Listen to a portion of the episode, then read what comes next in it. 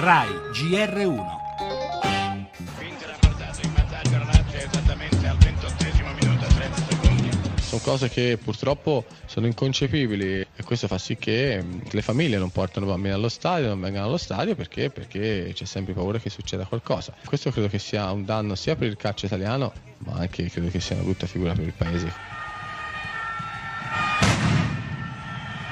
C'è stato un lancio di petardi da parte dei tifosi del Torino nei confronti degli ospiti della Juventus. I tifosi ospiti hanno risposto con una bomba carta. È uno scandalo il terzino messo a terra il centravanti. entrare da conigli dentro lo spogliatoio, prendere un pugno al mio compagno che è Tonelli e, e scappare come una persona viscida non, è- non si deve permettere.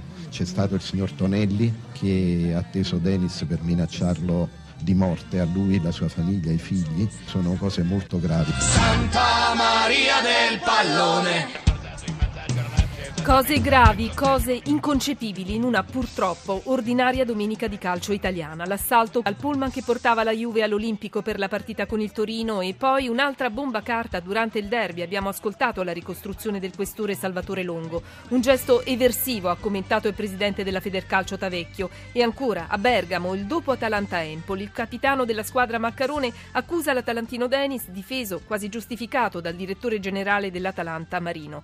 Violenza dentro e fuori gli stadi, tra tifoserie, tra calciatori. Non è consolante che succeda anche altrove, per esempio ieri in Portogallo. Queste scene da noi si ripetono troppo spesso, seguite dalle assicurazioni. Il ministro Alfano promette nessuna clemenza per i teppisti. Su tutti la dolente considerazione del tecnico juventino Allegri. Questi fatti allontanano le famiglie dal calcio. Ma tra i denunciati per gli incidenti c'è anche un padre che andava alla partita con il figlio in braccio.